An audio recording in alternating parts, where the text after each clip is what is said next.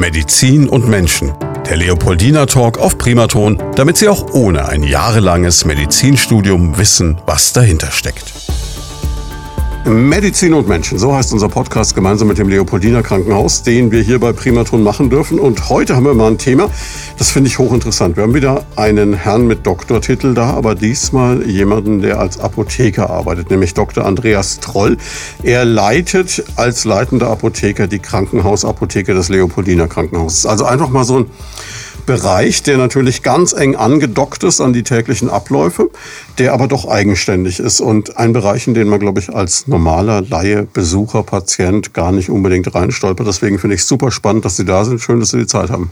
Ja, vielen Dank fürs, für die Einladung. Jetzt ähm, interessiert mich natürlich als allererstes, wie wird man denn Apotheker? Also ich dachte immer, Apotheker wird man, weil man äh, den großen Wunsch hat, wahnsinnig viel Geld zu verdienen, weil es immer heißt, Apotheker sind alles reiche Menschen. Ist ein Vorteil, oder?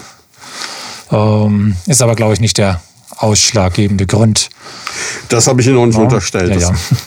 Also bei mir war es im Prinzip erstmal, also ich hatte äh, großes Interesse an den naturwissenschaftlichen Fächern in der Schule, mhm. also Mathematik, Chemie, Biologie und das war jetzt ein, ein Studiengang, der halt sehr breit gefächert äh, naturwissenschaftliche Themen äh, abdeckt. Also da war viel Chemie, viel Biologie dabei, Mikrobiologie, Medizin. Dann kam noch dazu, es war ein Studium oder ist heute noch ein Studium, wo es sehr praktisch angehaucht ist. Man hat ja nur am Vormittag Vorlesungen und im Prinzip vier Jahre lang jeden Nachmittag Praktikas, wo man im Prinzip mit Handarbeit äh, da chemische Versuche und so weiter durchführt. Das war eigentlich so der erstmal der ausschlaggebende Grund für mich damals, das zu machen, weil mich das brennend interessiert hat. Erst aufs Ende zu kamen dann die Fragen, ähm, wo und was man denn da vielleicht auch arbeitet. Aber das macht natürlich, also ich stelle mir das als eine wahnsinnige Lernarbeit auch vor, weil man muss ja unglaublich viel Wissen erstmal ansammeln. Und ich kenne das aus meinem eigenen Studium. Ich habe äh, mal was versucht, in die Richtung zu studieren, wo viel Chemie drin war. Ich bin grandios gescheitert. Man sieht, ich bin heute beim Radio. Also das ist natürlich schon eine sehr komplexe Materie. Das schon, ja. Aber man hat sich dran gewöhnt. Also, also Sie waren einer. Immer zu lernen, ja. ja. Und das ist mir zum Teil auch leicht gefallen. Hört aber auch nie auf, so. wahrscheinlich, ne? Das nicht, ja. Man ist immer wieder am Lesen und Schauen und sich weiterbilden und. Ja, und wie dann der Sprung zum Krankenhausapotheker? Also gut, Sie haben sich irgendwie gedacht, jetzt habe ich dieses Studium, damit kann ich Apotheker werden, alles super. Und äh, warum dann ins Krankenhaus? Also das war wirklich eigentlich Zufall, hm. weil ursprünglich hatte ich ja im Sinn, ähm, in der pharmazeutischen Industrie zu arbeiten. Deswegen hatte ich auch die Promotion da äh, angehängt. Und ähm, es war eher Zufall, dass ich am Ende meines Studiums ein halbes Jahr ins Leopoldina als Praktikant, äh, als Pharmaziepraktikant gekommen bin.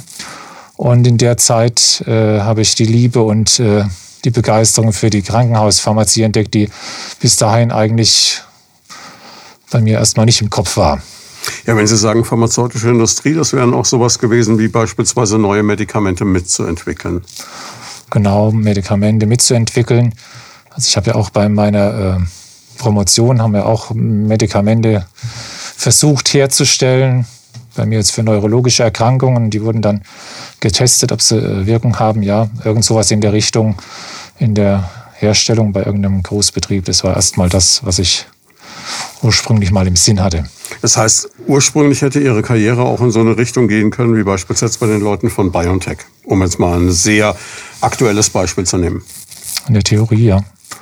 Am Krankenhaus, total spannende Geschichte, kann ich mir vorstellen. Was unterscheidet eine Krankenhausapotheke von einer Apotheke, in der man so als normaler Mensch geht mit einem Rezept oder weil man irgendetwas braucht, was nicht verschreibungspflichtig ist?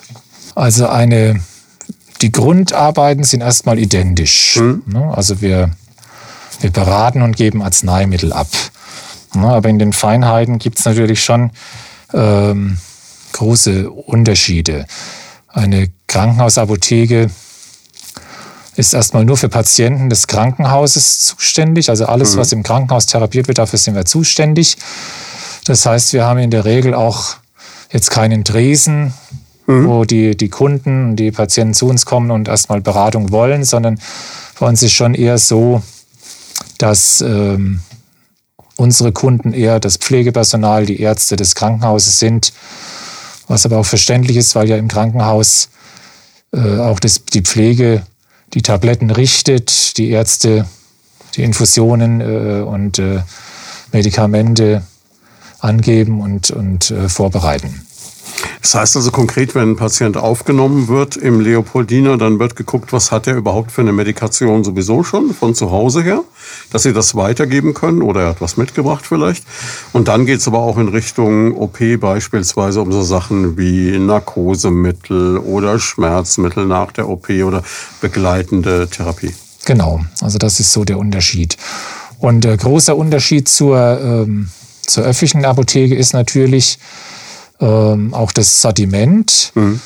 weil die öffentliche Apotheke ist die Grundaufgabe erstmal, der Patient kommt mit seinem Rezept und die Apotheke beliefert das Rezept und je nach Krankenkasse, je nach Arzt, also werden ganz unterschiedliche, vielleicht aber identische Medikamente verordnet. Das heißt, eine öffentliche Apotheke hat immer äh, oft von einem Präparat zehn verschiedene äh, Herstellerpräparate an Lager. Sogenannte Generika. Wie Generika, man das sagt, ja. genau.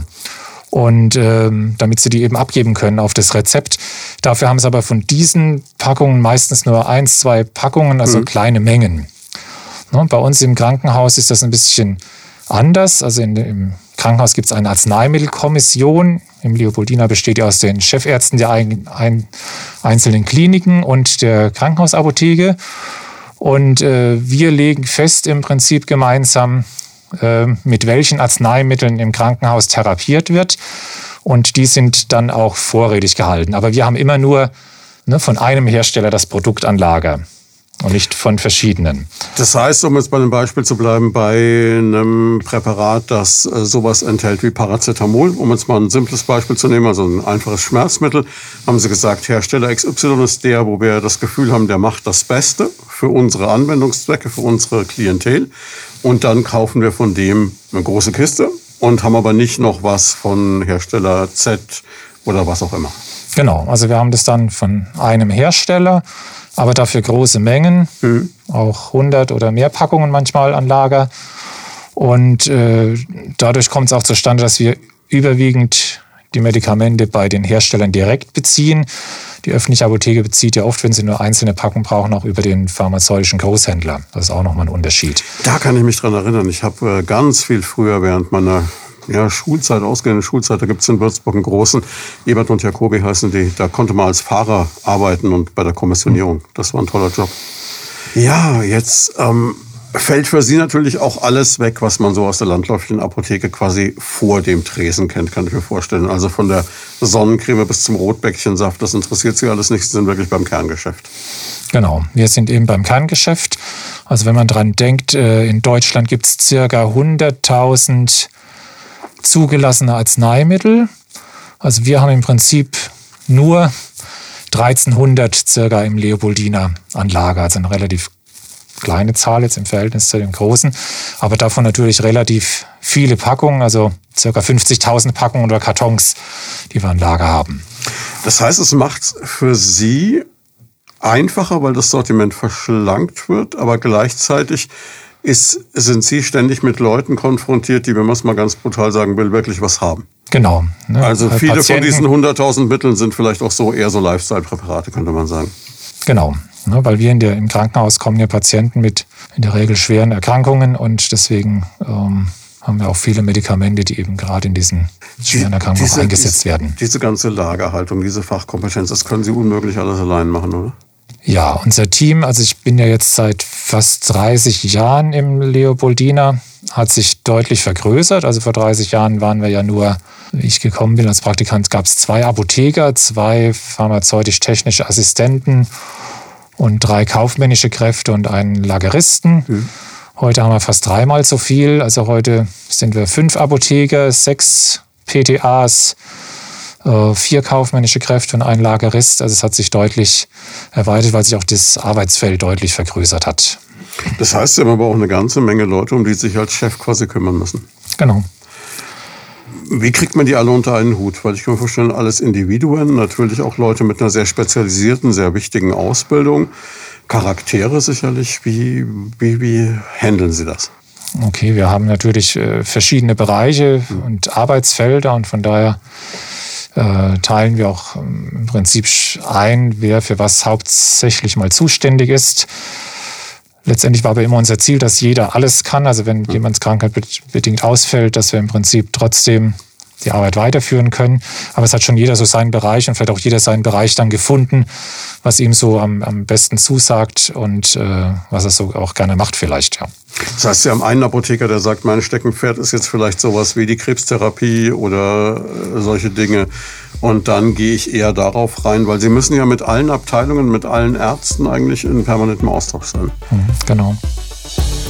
Sie haben Gedanken zum Thema oder persönliche Fragen? Darauf freuen wir uns. Einfach anrufen unter 09721 20 90 20 und mitreden.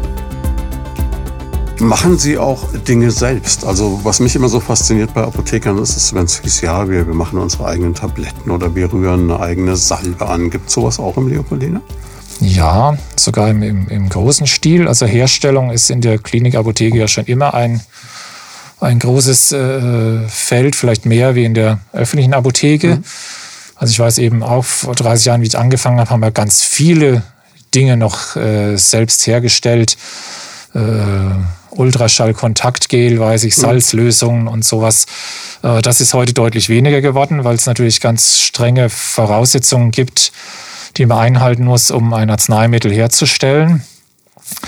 Um, ähm, da gibt es ja die, die klaren Vorschriften, also wir müssen heutzutage nach äh, GMP, nach den Good Manufacturing Practice, also nach diesen Handlungsempfehlungen ähm, der EU äh, arbeiten. Da gibt es auch keinen Unterschied, ob es äh, eine Apotheke ist oder ein Hersteller. Also alle mhm. haben im Prinzip diese gleichen Grundlagen. Und deswegen sind die Anforderungen äh, inzwischen sehr groß.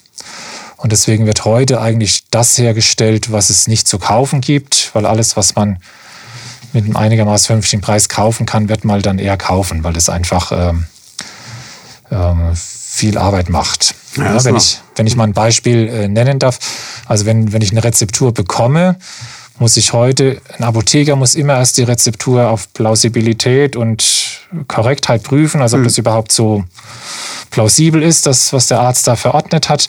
Dann muss er im Prinzip äh, eine Herstellungsvorschrift dazu erstellen, die eben dem Arzneibuch äh, entspricht und muss die freigeben. Dann muss im Vier-Augen-Prinzip das Ganze hergestellt werden, muss äh, protokolliert werden in einem Protokoll, es muss geprüft werden und am Ende prüft nochmal der Apotheker ne, auf Aussehen und Ding, ob das Produkt wirklich das ist, um höchste pharmazeutische Qualität äh, zu bekommen. Und es ist schon relativ aufwendig. Also es ist nicht so, dass jetzt das Rezept kommt und in fünf Minuten ist es fertig, sondern man hat schon, also wenn es äh, was ist, was wir noch nie hergestellt haben, kann schon sein, dass erstmal ein, zwei Stunden ins Land gehen, bis wir diese ganzen Plausibilitäten und die äh, hm. Vorschriften dazu erstellt haben. Und deswegen ähm, machen wir, wie gesagt, heute Dinge, die es so nicht im Handel gibt eigentlich. Das ist unser Hauptgeschäft. Ja, und bei dem, wie Sie es schildern, macht es ja auch Sinn, davon dann gleich, wenn es dann haltbar ist, eine größere Menge zu machen, wenn man es öfter braucht, weil der Aufwand ja dann dementsprechend ist. Oh, nein, das machen wir eben okay, nicht. Das ist interessant. Weshalb nicht? Das wäre jetzt äh, mein Gedanke gewesen, so als Laie. Genau, nee, große Mengen. Das heißt, ich würde auf Vorrat herstellen. Das sind nochmal mhm. ganz andere Anforderungen. Da muss äh, alles nachträglich auch nochmal geprüft und gemacht werden. Ähm, wir machen im Prinzip stellen Medikamente her, ganz individuell für einzelne Patienten. Das ist eigentlich so die ha hauptsächliche Arbeit. Und das sind dann eben Medikamente, wo auch jeder Patient eine andere Dosierung oder andere äh, Stärken hat. Das heißt, so wie, wenn ich mich erinnere, vor vielen Jahren bin ich mal operiert worden, da bekam ich dann eine Narkosesubstanz, die war in der Flasche, so, so milchig weiß. Und ähm, das war dann genau auf mich Körpergewicht, Fitness, tralala etc. abgestimmt, dass man genau wusste, das legt den jetzt schlafen für den den Zeitraum und damit passt das so ungefähr. Okay, da haben wir jetzt keine Herstellung gemacht, sondern da, da, waren 50 Milliliter halt drin und Sie haben vielleicht 10 Milliliter benötigt, die wurden halt da entnommen. Das wurde berechnet. Ah, okay. Na, aber jetzt äh, zum Beispiel haben wir ja hm? äh, eine Kinderklinik, eine große. Ähm, da gibt's oft Dosierung, die es so im Handel nicht gibt. Also wenn das Kind 6 Milligramm eines Wirkstoffs bekommen soll und es gibt nur eine 100 Milligramm Tablette, dann kann keine Mutter diese Tablette mhm. in 6 Milligramm abteilen. Und von daher äh, ist, da sind dann wir gefragt. Also wir würden dann im Prinzip äh, Kapseln herstellen, wo am Schluss sechs Milligramm des Wirkstoffs drin sind, die man dann öffnen und äh, zur Nahrung oder so beigeben kann. Oder ähm, wenn man Salben nimmt, es gibt oft keine Salben in bestimmten Kombinationen, mhm. die gibt es oft so nicht im Handel. Oder auch die Salbengrundlage, äh, die vielleicht der Hautarzt gerne hätte äh, für den bestimmten Patienten, mhm. die gibt es jetzt so in der ähm, in dieser Zubereitung nicht zu kaufen und wir könnten es aber dann eben Wirkstoff plus eine bestimmte Salbengrundlage eben herstellen. Das ist ja spannend. Mhm. Oder dann noch ein ganz größeres Feld sind ja unsere parenteralen Herstellungen, die jetzt auch gerade in der Klinikapotheke ja gemacht werden, was in der öffentlichen Apotheke eher selten ist, weil man Muss da große Räume dazu Können Sie das Wort erklären? Also parenterale Zubereitungen heißt also, ähm, die ich nicht über den Mund hm? als Nahrung aufnehme oder mit der Nahrung aufnehme, sondern die eben direkt irgendwie in die Vene gespritzt wird. Also das sind Infusionen, Injektionen. Das wäre jetzt äh, parenterale Zubereitung. Also jemand, der nicht mehr in der Lage ist, selber zu schlucken und Nahrung darüber aufzunehmen, dem eben direkt eine Infusion gelegt wird. Künstliche Ernährung, wie man es so landläufig nennen würde, oder? künstliche Ernährung oder auch es gibt äh, Medikamente, die wir eben nicht, die man nicht oral gibt, sondern mhm. die eben der besseren Wirkung halber oder weil es eben auch nicht resorbiert wird, äh, dann als Infusion über den Tropf gegeben wird, ja. Bedeutet aber auch, jeder Patient ist für Sie eigentlich eine neue Herausforderung und ein wirklicher Einzelfall im wahrsten Sinne des Wortes, wo Sie dann unter Umständen ein genau auf ihn oder Sie maßgeschneidertes Konzept fahren können. Im Prinzip schon. Also wenn wir jetzt bei dem Beispiel bleiben, das sind jetzt gerade die, die Patienten, die an Krebs erkrankt sind, mhm. äh, die diese Krebsmedikamente äh, bekommen. Da wird ja im Prinzip der Patient auch erstmal eingeteilt, was ist es für ein Krebs, was mhm. Äh, für Therapie kann gemacht werden. Dann wird ja genau berechnet äh, die Körperoberfläche des Patienten, die man aus Gewicht und Größe und ob Mann oder mhm. Frau dann äh, errechnen kann. Äh, eventuell werden auch die Nierenwerte äh, geprüft, äh, wie die ist. Und daraus ergibt sich dann eine Dosierung am Schluss von dem Medikament. Und das wird dann ganz individuell in einem Beutel oder in einer Spritze in dieser Dosierung für den Patienten frisch angemischt. Ähm, und die Onkoschwestern geben das dann. Ähm, was mich jetzt noch interessieren würde, ist, ähm, bei dieser Fertigung brauchen Sie wahrscheinlich auch eine ganz besondere Umgebung. Also das kann man ja nicht einfach so in irgendeinem Büro da machen. Sie haben ja vermutlich Hygienebestimmungen, die noch weit über das hinausgehen, was wir alle in den letzten zwei, drei Jahren lernen durften. Genau, also für so eine parenterale Herstellung brauchen wir im Prinzip äh, einen Reinraum, mhm. ähm, die wir auch, also wir haben ja die Apotheke von äh, 2013 bis 2018 nochmal komplett einmal umgebaut und äh, dort wurden dann zwei Reinräume ähm, neu eingerichtet. Wie muss man sich das vorstellen? Also ein Reinraum ist nicht ein Raum, sondern es ist eine, eine Kaskade von Räumen. Mhm. Aber alle Räume werden mit irgendwelchen Lüftungssystemen, mit Klimageräten im Prinzip äh, mit gefilterter Luft versorgt, weil man versucht, in diesem Reinraum möglichst wenig Partikel, möglichst wenig Staub zu bekommen. Mhm. Na, weil wir wollen ja ein, ein steriles Produkt herstellen. Steril heißt ein keimfreies äh, Medikament und Keime sind da, wo Partikel sind, Keime sind da, wo Staub ist und wenn kein Staub, dann in der Regel auch äh, keine Keime. Und diese Räume sind dann nochmal in Klassen eingeteilt, die mit Buchstaben gekennzeichnet sind. Also ein Reinraum A bedeutet, dass eigentlich überhaupt keine Partikel in der Luft sind. Mhm. Reinraum B dürfen dann halt eine gewisse Größe, so und so viel, 50 Partikel drin sein. Und Reinraum C, D, so geht es dann bis in unsere normale in unsere normalen Räume. Und unsere Reihenräume äh, sind eben, wir stellen her A in D. Also das heißt, wir haben einen D-Raum, von dem man in einen C-Raum geht und von dem man in einen B-Raum geht.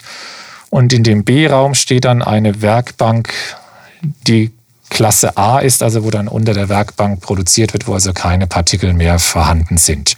Wie, wie kann man das sicherstellen? Diese Werkbank ist quasi abgekapselt und Sie, oder, oder wie, wie machen Sie das? Was, was tragen Sie, während Sie da arbeiten? Genau, also die Mitarbeiter, die drinnen arbeiten, äh, gehen dann über Personalschleusen mhm. von einem Raumbereich in den nächsten und ziehen sich äh, letztendlich komplett um am Schluss in, in so Reinraumanzüge im Prinzip in sterile Kleidung, sehen dann so wie Astronauten aus. Am Schluss schaut also nur noch der Augenbereich raus, weil Kopf, Fuß, äh, also alles im Prinzip in diesen, in diesen Anzügen ist, weil natürlich auch äh, Haut immer Schuppen abgibt, also auch Partikel verursacht, so wie, wie Kartonagen, wenn man die zerreißt, äh, Partikel verursachen. Also auch das wird gemieden. Es wird alles schon vor den Räumen ausgepackt. Kartonagen, dass im Prinzip nur die desinfizierten Flaschen und, und äh, Sachen dann in diese Reinräume reinkommen. Das ist ein unglaublicher Aufwand.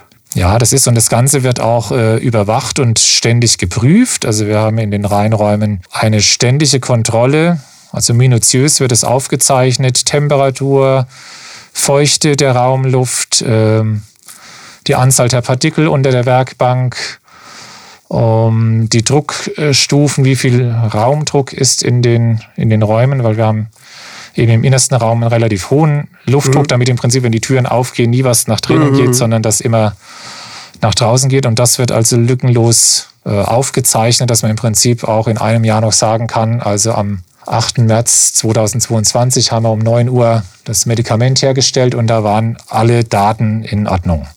Letztlich muss aber jeder, der da arbeitet, erstmal, sag ich mal, eine gewisse Zeit einplanen, bis er überhaupt an dieser Werkbank ist. Wie kann man sich das vor Augen führen? Wie lange dauert das, wenn ich von dem normalen Raum in den D-Raum, C-Raum, B-Raum etc. gehe? Ist das, sind das zehn Minuten? Ist das eine halbe Stunde? Ja, das sind vielleicht äh, zehn Minuten kommt es an. Also man muss ja in den ersten Raum, muss man sich, wie gesagt, mhm. Hände waschen, Hände desinfizieren. Dann wird es erst im ersten Raum eben äh, so eine Art Unterwäsche angezogen über die Kleidung ähm, und im nächsten Raum wird dann dieser Overall, der eben von außen auch nicht berührt werden soll. Also zehn Minuten, Viertelstunde, kommt ein bisschen darauf an, wie versiert dann die Mitarbeiter auch sind. Ähm, braucht man schon, bis man da eingekleidet ist, ja. ja wie lange kann man da arbeiten? Man kann, man kann ja zwischendurch nicht, um Gottes Willen, irgendwas essen oder trinken. Das geht natürlich überhaupt nicht. Das heißt, es wird wahrscheinlich auch so sein, dass man innerhalb dieses Anzugs dann irgendwann, ja, wie jetzt jemand, der in einer Pflegestation arbeitet, mit so einem Vollschutzanzug, ja, auch so sein eigenes Mikroklima entwickelt, wo man sagt, jetzt hätte ich gerne mal eine Pause, kann ich mir vorstellen. Genau, so, so alle halbe Stunde, Stunde spätestens ähm, wird eine Pause eingelegt, wo wieder neu äh, vorgerichtet wird und äh, damit eben auch ähm, das ordnungsgemäß alles äh, bearbeitet werden kann. Dementsprechend müssen sie natürlich auch die Leute schulen und äh, müssen wirklich Fachleute da haben, die das dann auch alles minutiös machen. Das heißt, sie brauchen auch vom Charakter her Menschen, die so eine gewisse Akribie in sich tragen, vermutlich. Genau. Also diese äh, parenterale Herstellung in solchen Reinräumen, das wird ja an der PTA-Schule zwar schon theoretisch mal äh, erklärt, aber wenig in der Praxis umgesetzt. Viele öffentliche Apotheken oder Stadtapotheken äh, haben ja auch keine Reinräume und äh, sind da nicht so versiert. Deswegen werden bei uns alle Mitarbeiter, die dann dort arbeiten sollen, erstmal grundlegend eingearbeitet. Im Prinzip, also die bekommen das erstmal erklärt, dann ähm, sind sie im Prinzip nur Zuschauer dabei, dann dürfen sie äh, fiktiv probieren. Mhm. Ähm, bei uns müssen auch alle, das ist aber auch nach diesem GMB-Leitfaden ähm, vorgesehen, es muss alles validiert sein. Also im Prinzip, ähm, Mitarbeiter müssen dann auch erstmal nachweisen, dass sie eben äh, ein steriles Produkt in der höchsten Qualität herstellen können. Das heißt, die stellen dann fiktiv Infusionsbeutel her, die wieder geprüft werden auf Sterilität und so weiter. Und wenn die so und so eine gewisse Anzahl an diesen Beuteln hergestellt haben, dann, ähm, dann sind sie validiert und äh, dann wird man sagen, ja, sie dürfen jetzt in die Produktion gehen. Es gibt auch Weiterbildungen, im Prinzip, wo man in Kursen auch noch zusätzliche Informationen bekommen kann und das auch in der Praxis da äh, lernen kann und auch eine Prüfung ablegen kann, dass man auch ein offizielles Zertifikat bekommt, dass man jetzt zertifizierte PDA für diese onkologische Herstellung ist. Sie haben Gedanken zum Thema oder persönliche Fragen? Darauf freuen wir uns. Einfach anrufen unter 09721 20 90 20 und mitreden. Das ist wirklich faszinierend. Jetzt, was ich mir genauso schwierig noch vorstelle, ist diese ganze Logistik, die da hinten dran hängt. Weil im Grunde genommen können Sie natürlich, Sie haben es gesagt, mit über 30 Jahren Erfahrung vermutlich ganz gut einschätzen, was Sie so im Schnitt brauchen. Aber dennoch ähm, müssen Sie ja ständig ein Auge drauf haben, dass Sie alle Substanzen, die Sie brauchen, da haben. Gleichzeitig dürfen Sie ja nicht zu viel auf einmal haben. Sie haben es schon gesagt, weil das mit der Lagerung auch wieder komplex ist. Sie dann wieder die Schwierigkeit natürlich auch haben mit Verfalldaten, kann ich mir vorstellen. Also man kennt das ja aus dem ganz, ganz, ganz runtergebrochenen heimischen Medikamentenschubfach. Ne? Wann immer ich da irgendwas brauche, gucke ich dann drauf und denke mir so, ouch, das hat dann doch äh, seine beste Zeit hinter sich und dann geht man doch wieder zur Apotheke. Wie, wie handelt man das? Also wie funktioniert diese ganze Lagerlogistik? Ist es komplett EDV-basiert oder haben Sie da ein Gefühl auch irgendwo für, dass Sie wissen, was brauche ich, was wird öfter gebraucht? Gibt es Erfahrungswerte über die Jahre? Wie, wie klappt sowas? Ja, erstmal ist natürlich alles EDV-basiert. Mhm. Also ne, wir haben ein EDV-System, wo im Prinzip alle Medikamente ähm, eingegeben sind mit dem genauen Namen, bei welchem Lieferanten das bestellt wird, wie der Preis ist. Ähm, wir bestellen auch im Prinzip nach Min-Max-System, also wir geben im Prinzip dem System vor, so und so viel Packungen wollen wir mindestens an Lager haben, weil wir als Krankenhausapotheke ja mindestens äh, vier, acht Wochen Bedarf an Lager haben soll. Jetzt mit hm. Corona bedingt manche Präparate auch mit höherem Lagerbedarf, weil einfach da die Lieferschwierigkeiten da waren. Ähm, also das ist so die Masse der Präparate wird so bestellt im Prinzip. Also er spuckt jeden Tag automatisch aus, bei welchen Produkten der Mindestbestand erreicht ist und dann wird es ähm, bestellt. Um, okay, bei speziellen Präparaten, also gerade auch in der, in der Krebstherapie, da kann schon mal sein, dass auch ein ganz ausgefallenes Medikament ist, was nur der eine Patient bekommt, mhm. was wir also normalerweise nicht an Lager haben. Also da schauen wir dann schon wöchentlich durch, was benötigen wir nächste Woche und dann wird es auch jetzt außerhalb der EDV dann im Prinzip per Hand bestellt, sage ich mal.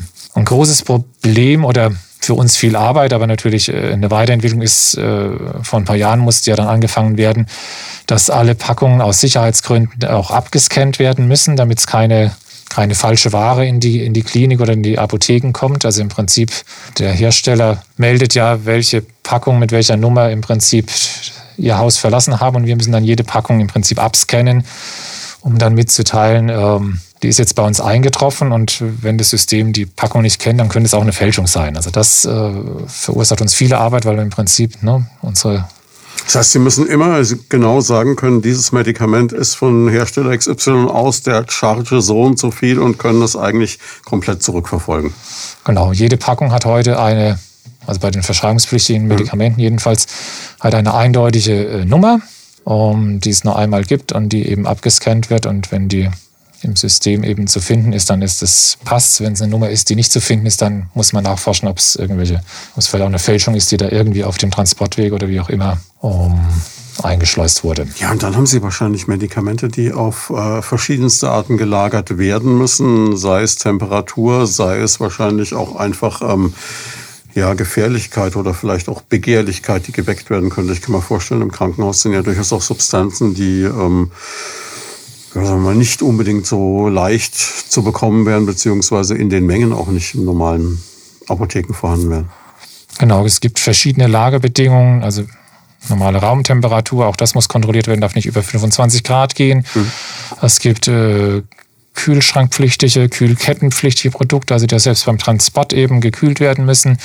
Es gibt die Betäubungsmittel, die eben in diesen äh, sicheren Betäubungsmittelschränken äh, gelagert sind. Äh, und dann gibt es halt auch die Gefahrstoffe und so weiter, die in, in Feuerschutzräumen oder die Zytostatika, die eben ein bisschen speziell gelagert werden, weil die ja ähm, in der Summe auch Gefahrstoffe äh, da muss ich jetzt wieder sind. einhaken. Zytostatika für die von uns Hörern, die nicht wissen, was es ist. Das sind die eben die Krebsmittel, diese. Was man für Chemotherapie verwendet. Was man für Chemotherapie äh, verwendet, aber da die ja im Prinzip bei einem Gesunden auch Krebs auslösen können, haben die ein gewisses äh, Gefährdungspotenzial. Und deswegen werden die heute ja auch nicht mehr auf Station hergestellt, sondern eigentlich immer zentral ähm, in den Krankenhausapotheken in der Regel, weil man eben da Sicherheit auch der Mitarbeiter vorgeht. Unter den Werkbänken mhm. äh, hat man den Schutz, dass man nicht äh, mit der Substanz in Kontakt kommt im Prinzip. Wir haben damals, ähm, das ist so Mitte der 80er Jahre, ist das äh, aufgekommen und äh, das Leopoldina war 1990 schon eingestiegen in diese zentrale Produktion dieser Krebsmittel, also relativ frühzeitig eigentlich in Deutschland. Also mit den ersten ähm, Krankenhäusern dabei, die eben diese Zentralisierung durchgeführt haben. Ich kann mir vorstellen, dass über diesen, diesen Zeitraum, den Sie überblicken, ja eine, eine unglaubliche Evolution stattgefunden hat, sowohl von den Medikamenten, mit denen Sie arbeiten, als auch von der ganzen Art und Weise, wie Sie arbeiten. Sie haben ja schon die Zunahme Ihres Personals beschrieben. Das ist ja verblüffend, was sich da alles getan hat. Ähm, wenn man jetzt so einen normalen Ablauf, sofern es den gibt, sich anschaut, bekommen Sie eine Art Rezept von einem Arzt aus dem Krankenhaus und liefern das dann an den Arzt oder an den Patienten oder laufen Sie mit bei einer Visite? Wie, wie funktioniert das? Also unser, äh, unsere Arbeitsfelder sind sehr vielseitig. Mhm. Also wir am Morgen geht es eigentlich los schon, dass wir im Prinzip die Anforderungen der Stationen bekommen mit den Medikamenten, die der Arzt unterschrieben hat. Zum Teil elektronisch, zum Teil äh, per Hand. Die werden dann nochmal geprüft, durchgeschaut, in die EDV eingegeben. Kommissioniert nennt man das bei mhm. uns, war dann Kommissionierlisten, dann wird das zusammengesucht und äh, wird dann eben ähm, auf Stationen verschickt oder auf Station gebracht. Das ist ja das äh, erstmal das äh, Kerngeschäft, was wir mhm. schon immer gemacht haben. Dann ähm, im nächsten Schritt wird natürlich, wie gesagt, diese Nachbestellung gemacht. Also wenn dann Ware abgegeben ist, wird geschaut, was muss ich denn wieder nachordern. Auch das ähm, ist noch wie früher. Das Einzige ist, heute arbeitet man nicht mehr ganz alleine, sondern man hat sich zusammengetan mit äh, in Gemeinschaften, dass man eben mit den Firmen nicht das einzeln aushandelt, sondern im Prinzip äh, die Arbeit sich da aufteilt und auch äh, gemeinsam da agiert oder im Prinzip auch ähm, äh, Mengen den Firmen melden kann. Also wir sind zum Beispiel in der großen Einkaufsgemeinschaft der KEMA Abo-Kontrakt mhm. mit 32 Krankenhausapotheken in ganz Deutschland, die eben gemeinsam sich um, um Einkauf und, und Logistik kümmern. Haben Sie auch eine beratende Funktion, dass also Ärzte an Sie rantreten und sagen, Mensch, ich habe einen Patienten, der das und das Problem, was könnte denn da helfen? Oder ist das eigentlich nicht Ihre Aufgabe? Doch, Beratung ist ja ein, äh, eine grundeigene Aufgabe des Apothekers. Mhm. Das ist natürlich bei uns auch so. Wie gesagt, weniger der Patient, obwohl wir einen Service-Schalter haben, wo theoretisch auch Patienten kommen könnten. Aber wir haben natürlich immer wieder äh, die Anfragen äh, vom Arzt, von der Pflege auf Station. Oft sind es ganz äh, praktische Anfragen erstmal. Wie mache ich das mit der Tablette? Muss ich die morgens oder abends geben? Mhm. Ähm, der Patient kann nicht schlucken oder darf nicht schlucken oder hat eine, eine Magensonde. Kann ich die Tablette teilen? Darf ich die zermössern? Oder nicht oder ändert sich da die Wirkung? Äh, wenn ich eine Infusion gebe, stellt sich auf die Frage, ich will jetzt drei Medikamente geben, kann ich die alle drei in die eine mhm. Infusion reinmischen? Oder gibt es da dann irgendwelche Inkompatibilitäten, dass die sich nicht miteinander vertragen? Wie lange ist die Laufzeit? Das sind so Fragen, die oft an uns herangetragen werden. Das sind oft dann so eben solche praktische Fragen erstmal der, der Handhabung für die Medikamente. Dann kommen natürlich auch äh, pharmakologische Fragen dazu, wo es eher um, um, um äh, Dosierung und so weiter geht. Da ist dann die Frage eben zum Beispiel wieder, ein Patient ist äh, niereninsuffiziient. Und das heißt, die Niere funktioniert nicht mehr richtig, scheidet nicht mehr richtig äh, alle Medikamente aus. Da ist dann die Frage, muss ich die Dosierung reduzieren? Also statt 500 Milligramm dreimal am Tag nur 250 Milligramm geben? Oder muss ich das Dosierungsintervall ändern? Also ich gebe nur einmal 500 mhm. Milligramm am Tag statt dreimal. Solche Fragen äh, kommen auf. Oder auch äh, von den Ärzten schon immer wieder die Fragen der, der Antibiotikatherapie. Wenn ein Patient einen bestimmten Keim, also ein bestimmtes Bakterium hat, und mit seiner Erkrankung kommt auch schon an die Frage, wo wir dann nachforschen, was denn möglicherweise das beste Antibiotikum für den ist oder welche Kombination man da geben sollte. Diese Menge an Konzentration und auch diese Verantwortung, die Sie da tragen, wie, wie hält man diese Spannung über so einen Arbeitstag aufrecht? Weil Sie müssen ja bei jeder Entscheidung, bei jedem Rat, den Sie geben, bei jeder Handlung, die Sie vollziehen, immer vor Augen haben, alles, was ich, also jedes Medikament hat ja auch eine potenzielle Nebenwirkung oder stellt eine potenzielle Gefahr dar. Es geht ja immer darum, das Bestmögliche für den Patienten zu erreichen. Das heißt, Sie müssen immer voll konzentriert sein. Wie schafft man das? Da haben wir wieder den Vorteil ein bisschen in der Klinik im Vergleich zu einer öffentlichen Apotheke. In der öffentlichen Apotheke steht ja der Kunde am Dresen und mhm. will eigentlich sofort Antworten haben. Im Krankenhaus äh, haben wir immer diese gewisse Zeit, die wir uns auch nehmen können, um noch nachzuforschen. Heute mit, äh, mit Internet und so weiter ist es auch vieles einfacher, kann man noch mal nachlesen. Wir können uns noch gemeinsam besprechen. Und von daher teilt sich ein bisschen diese, diese Bürde, weil wir schwierige Fälle natürlich schon im Team dann noch äh, besprechen, damit wir dann adäquate Antworten geben können. Gibt es auch Momente, in denen Sie blitzschnell reagieren müssen? Also wenn jetzt irgendein Notfall reinkommt oder sowas? Oder ist da in der Regel dann im Schockraum oder so ein gewisser Grundstock an Medikation sowieso vorhanden? Also die Notfallmedikamente sind ja auf den Intensivstationen, in den Schockräumen mhm. und so weiter äh, erstmal vorhanden. Also so akut haben wir selten. Mhm. Aber ansonsten, wir haben ja auch einen Rufdienst. Äh, kann schon sein, dass wir innerhalb von einer Stunde im Prinzip auch Medikamente besorgen müssen, die wir vielleicht nicht vorrätig haben und so. Das kommt schon immer wieder mal vor. Ist ja wahrscheinlich auch ein Job für sieben Tage die Woche, denn das Krankenhaus macht ja keine Pause. Genau, wir haben im Prinzip auch einen äh, sieben Tage die Woche Rufdienst. Wie, wie schafft man da einen Ausgleich? Also was macht man dann, um ja auch dieses, dieses permanente Konzentrieren dann auszugleichen im Privatleben? Ja, das sind schon ein bisschen die, die Hobbys, die man halt hat. Also ich mache zum Beispiel gerne Sport, also Radfahren, Schwimmen, hm. Wandern, äh, Skifahren mit der Familie. Also das bringt einen gewissen Ausgleich zur Arbeit. Einem Kommt es auch vor, dass man so Fälle mit nach Hause nimmt, dass man sowas Kniffliges hat und sich sagt, meine Güte, ich komme noch nicht drauf, was wäre das Perfekte für den Patienten und sich dann so reinschafft? Also steckt so ein kleiner Sherlock Holmes in jedem Apotheker? Bisschen möglicherweise schon, ja. Aber das wird einem Arzt genauso gehen. Also wenn man jetzt so einen speziellen Fall hat, ähm, wird man sich schon auch in Gedanken noch zu Hause damit beschäftigen. Sie haben Gedanken zum Thema oder persönliche Fragen? Darauf freuen wir uns. Einfach anrufen unter 09721 20 90 20 und mitreden. Bekommen Sie denn auch eine Rückmeldung? Also der Arzt sieht ja den Behandlungserfolg. Das ist ja, glaube ich, einer der großen Motivationsschübe auch für jeden Mediziner. Kriegen Sie eine Rückmeldung von Patienten, wenn ein Medikament besonders gut geholfen hat?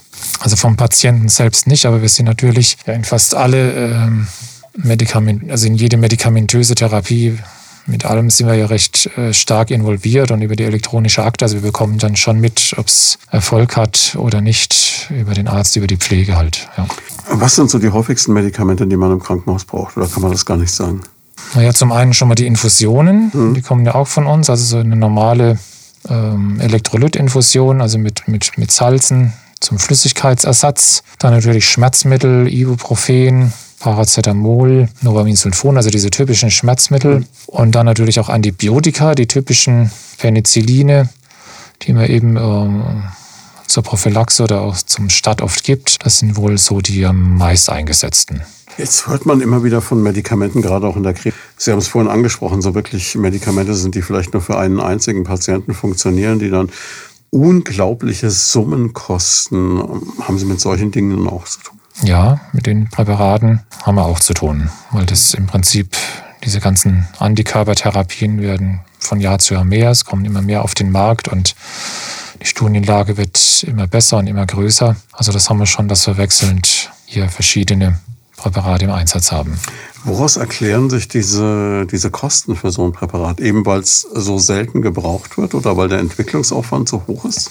Ja, die Entwicklung eines Arzneimittels kostet natürlich erstmal äh, viel Geld und dauert in der Regel auch lange, weil ja da äh, verschiedene Stufen durchlaufen werden. Erstmal, mhm. Bis das äh, erstmal hergestellt ist, das äh, Medikament und Wirksamkeit zeigt. Dann muss ja geprüft werden, dass die Nebenwirkungen nicht groß genug sind. Dann müssen die, die Tierstudien losgehen, dann müssen die klinischen Studien losgehen. Also es dauert ja viele Jahre, bis so ein Medikament im Prinzip auf dem Markt ist. Und dann gibt es im Prinzip ja auch erstmal ein Patent Schutz darauf von dem Originalanbieter. Und das heißt, äh, da ist das Präparat in der Regel auch recht teuer, um diese ganzen Kosten wieder reinzuholen. Jetzt kurz noch den Schwenk auf die aktuelle Zeit. Wir nehmen das hier Anfang 2022 ja auf, zu machen. Diese Entwicklung der, der Corona-Impfstoffe in dieser kurzen Zeit, für Sie als Fachmann ein Wunder oder eigentlich gar nicht so außergewöhnlich? Okay, Bisschen Wunder vielleicht schon. Hm. Aber ähm, in Deutschland wird ja viel Forschung und, und so weiter immer schon betrieben und von daher haben wir schon gute Wissenschaftler, die das eben betreiben und deswegen auch da relativ schnell vielleicht dann zum Zuge gekommen sind. Und diejenigen, die uns zuhören und immer noch mit sich ringen, auch nach über zwei Jahren Pandemie, ob sie eine Impfung ansteuern sollten oder nicht, was kann man denen sagen? Also wir haben ja jedenfalls festgestellt, dass äh, nicht geimpfte Patienten oft wirklich schwere Verläufe haben oder auch im, im Nachgang ja lange noch mit, äh, mit Problemen kämpfen müssen, die eben in keiner Relation zu den möglichen Nebenwirkungen der Impfstoffe sind. Die Datenlage ist inzwischen ja auch besser, weil eben so viele Impfungen schon durchgeführt wurden. Und es wird auch Nebenwirkungen geben bei dem einen oder anderen, aber in der Summe äh, der Vorteil überwiegt deutlich den vielleicht möglichen Nebenwirkungen. Gibt es denn ein Medikament, auf das Sie persönlich noch warten, wo Sie sagen, das müsste noch jemand erfinden? Das wäre toll. Oder was heißt erfinden? Ja, herstellen können. Okay, es gibt äh, so bewusst jetzt einzelne nicht, aber es wäre natürlich schon schön. Man sieht viele Medikamente, also viele neue Medikamente kommen nicht mehr auf den Markt. Jetzt gerade auch bei den, bei den Antibiotika und so weiter. Da wäre man manchmal schon jetzt, wenn man in der Klinik arbeitet, äh, würde man sich freuen, wenn auch mal wieder was Neues noch kommt, wo eben dann auch therapiert werden kann, wo andere Medikamente nicht mehr wirken. Das heißt, es gibt bei Antibiotika auch diese Resistenz gegen bestimmte dann irgendwann und dann wird es schwierig. Genau. Wie glauben Sie, wird sich das in Zukunft? Sie haben schon gesagt, viele neue Medikamente kommen aktuell nicht mehr auf den Markt. Wie wird sich Ihre Arbeit noch verändern? Was kann da noch kommen? Okay, im Krankenhaus kommt ganz sicher ja die, die Arbeit mehr am Patienten für die Apotheker. Hm. Also Arzneimittelsicherheit wird sehr äh, groß geschrieben und ähm, da ist einfach die Medikamente, es wird immer undurchsichtiger. Und in der Summe, wenn ich jetzt auch wieder sehe heutzutage, also zehn Medikamente bei einem Patienten ist ja keine Seltenheit. Das ist also deutlich mehr wie vor, noch vor 20 Jahren. Das heißt, äh, hier ist der Fachmann sicher gefragt, der eben ähm, sich nur um diese Thematik vor allem kümmert. Dann äh, wird ja auch diskutiert über den Closed-Loop-Prozess, so nennt sich das, dass im Prinzip die Arzneimitteltherapie in einem geschlossenen Kreislauf stattfinden soll, um eben auch hier Fehler und äh, Probleme zu vermeiden, dass im Prinzip vom Einkauf zum Richten der Tabletten bis zur Abgabe das alles zentralisiert wird. Das sind alles so Themen, die äh, diskutiert werden. Und da denke ich schon, dass es ähm, in Deutschland auf alle Fälle noch äh, weitergeht und hier ähm, noch deutliche Verbesserungen geben wird, die aber auch die nötigen Fachleute dazu benötigen. Sind wir in Deutschland von dem Level, auf dem wir sind, an der Weltspitze mit dabei oder hätten wir Nachholbedarf? Gibt es Länder, die uns da voraus sind? Also wir sind sicher nicht an der Weltspitze dabei. Also in den äh, angelsächsischen Ländern oder USA sind ja schon seit 20 Jahren die Apotheker auf Station zugange und kümmern sich um die Arzneimitteltherapie. Das ist bei uns erst in den letzten Jahren im Prinzip angelaufen, dass da im Prinzip mehr äh, Apotheker auch vor Ort und machen. Um, okay, es vereinfacht sich ein bisschen auch durch die elektronische Akte, da man da im Prinzip ja äh, relativ schnell, ohne großen Aufwand äh, elektronisch da sich das anschauen kann und äh, analysieren kann. Aber wir sind lange nicht ähm, an erster Stelle, würde ich sagen. Also da müssen wir noch einiges aufholen. Das verblüfft mich jetzt ehrlich gesagt, weil ich eigentlich immer dachte, wir wären da relativ weit vorne, auch durch unser Gesundheitssystem, aber offensichtlich sind uns da die anderen doch noch überlegen in manchen Teilbereichen. Also bei uns war es halt schon so, dass äh, die Ärzte und die Pflege vor allem diese Arbeit eben übernommen haben, wo in anderen Ländern schon die, die Pharmazeuten das im Prinzip äh, in die Hand genommen haben. Das heißt, ein klares Plädoyer von Ihnen eigentlich zu sagen, mehr direkt mit dem Patienten zu tun haben und nicht äh, quasi so über Dritte dann wie so Flüsterpost. Ne? Sie geben es an den Arzt, der gibt es an die Schwester, sie gibt es im letzten dem Patienten. Genau, also das macht auf alle Fälle Sinn, weil ne, die medikamentöse Therapie ist kompliziert geworden und mhm. äh, Dokumentation und alle anderen Arbeiten werden auch immer mehr. Personal wird knapper, also das macht auf alle Fälle Sinn, ja, hier mehr klar. zu machen. Wenn Sie sagen, Patient hat vielleicht zehn Medikamente, die müssen in einer bestimmten Reihenfolge, die dürfen nicht untereinander Wechselwirkungen haben, etc. etc. Das ist natürlich schon hochkomplex dann. Mhm. Wenn Sie sich nochmal aussuchen könnten, hätten Sie es lieber wieder so wie vor 30 Jahren oder doch so wie es heute ist? Naja, vor 30 Jahren war es schon auch eine schöne Zeit, weil da war etwas ruhiger, nicht ganz so hm. hektisch und man hat auch ähm, mehr selber Handarbeit anpacken können. Heute ist schon viel ähm, Computerarbeit und viel äh, Denken, aber ist natürlich auch spannend, äh, da mitzuarbeiten und hier Verbesserungen durchzuführen. Wenn uns ein junger Mensch jetzt zuhört und sagt, Mensch, das klingt für mich interessant, dieser Job, was würden Sie dem raten? Was ist so der Königsweg? Wie wird man ein guter Pharmakologe oder Apotheker? Also ähm, er muss vor allem auch Flexibilität mitbringen, weil man eben auf die geänderten Rahmenbedingungen oder auch äh, Vorschriften vom Gesetzgeber relativ schnell reagieren muss. Und das machen unsere Apotheker hier in Deutschland aber wirklich äh, sehr gut. Da ist das typischste Beispiel jetzt die Corona-Pandemie. Ähm, da hatten wir ja gleich am Anfang, sind wir in die äh, Hände-Desinfektionsherstellung gegangen, weil die Hersteller nicht mehr liefern konnten. Dann später sind wir relativ schnell als Apotheker eingestiegen in die Testung und ähm, Prüfung auf Covid. Und inzwischen äh, dürfen ja Apotheker auch ähm, Covid-Impfungen durchführen. Also man sieht, so ein typisches Beispiel, ähm, wie man immer neue Aufgabenfelder wieder bekommt und dass man da flexibel sein muss, um das äh, relativ schnell umzusetzen. Und das machen, das ist, macht ein Apotheker schon aus, dass er da solche Neuerungen sich da dran macht und seinen Plan schmiedet und dann relativ schnell auch umsetzt. Zeigt natürlich auch wieder, wie sehr Ihr Job eigentlich auch von Dingen abhängt, mit denen wir alle niemals gedacht haben, dass wir in unserem Leben konfrontiert wurden. Sei es jetzt eine Pandemie, die auf einmal diesen Planeten überrollt oder jetzt vielleicht, was wir alle hoffen, was nicht geschieht, ähm, andere Ereignisse, die die Weltgeschichte beeinflussen können. Hätten Sie gedacht, dass Sie in Ihrer Laufbahn mal mit einer Pandemie zu tun haben werden? Vor Jahren eigentlich nicht. Aber es zeichnet sich natürlich schon in den letzten Jahren immer ab, dass immer neue Probleme kommen ähm, durch die globale Welt und, und überhaupt die Lieferschwierigkeiten werden größer, die keiner produziert mehr auf Vorrat und und und. Das ist, äh, es verwundert nicht, weil man schon sieht, dass immer neue Probleme, ja, kleine und große, so mit den Jahren immer sich neu auftun. Ja, man muss natürlich erstmal äh, das äh, Studium machen, aber man muss ein bisschen eine Liebe haben für Problemlösungen mhm. ja, und man muss gut zuhören können bin ich der Überzeugung, weil eben das macht einen guten Apotheker aus, glaube ich, dass er gut zuhören kann, über den Tellerrand blicken kann, dass er im Prinzip äh, viele Fakten sammelt, um dann die zu analysieren und einen, einen, möglichst guten Plan dann zu entwickeln, dass man eben den Menschen nicht aus den Augen verliert, nur wegen der einen Sache, sondern im Prinzip den Gesamtüberblick ein bisschen behält, weil die Dinge oft nicht so einfach sind. Ne? Also man muss, äh, oft ergeben sich bei Gesprächen mit Patienten ja Ansätze zur Beratung oft in kleinen Dingen, die da äh, erzählt werden, in, in, Nebensätzen.